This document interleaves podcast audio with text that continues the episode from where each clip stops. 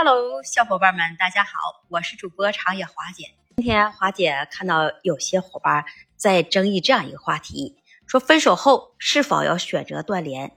那么关于这个话题啊，那今天我们也来讨论一下。如果两个人分手了，是否要选择断联？那我觉得啊，要取决于你个人的情况和感受。在分手之后，你每个人都有不同的处理方式。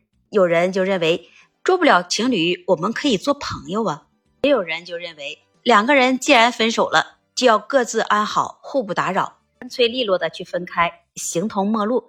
那至于两个人分手以后做什么，本来就没有一个固定的规定，说啊，你分开了就不能在一起了，你分开了就可以做朋友了，这就要看你自己怎么去选择。那么接下来，花姐给你一些建议，那供你去参考。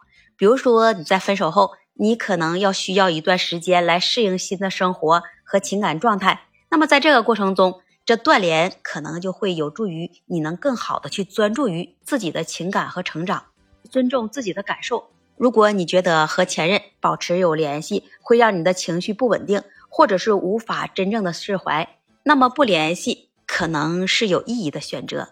在分手之后，有时候会造成一些尴尬或者是伤害，跟对方保持有一定的距离，会有助于你避免进一步的矛盾和纠纷。如果你选择不去联系，也许对你来说是一件好事。如果你和你的前任一直保持联系，也许会能让你回忆起过去的美好时光，但是也有可能激起不愉快的回忆。那么断绝联系就会有助于你避免这种碰触。通过不联系，你可以能更好的去面对自己内心的问题和感受，不会是在过去的关系中来寻求安慰和依赖。如果你觉得与你的前任保持联系对你有正面的作用，比如有友好的交流，继续有共同的兴趣爱好，可以考虑逐渐来恢复联系。但是你要确保这种联系不会阻碍你向前发展。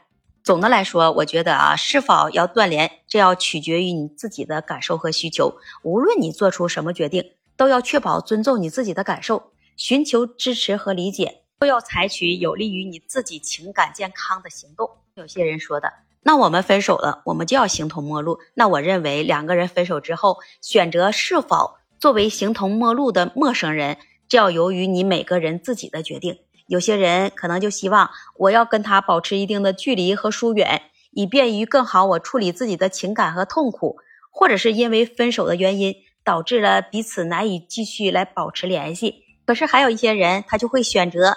和对方去保持有友好的关系，成为彼此生活中的朋友，或者是保持一定程度的联系。特别是当双方依然尊重和关心对方的时候，在某些情况下，如果两个人分手后形同陌路，可能也会有一些合理性，比如互相需要时间和空间来治愈和成长。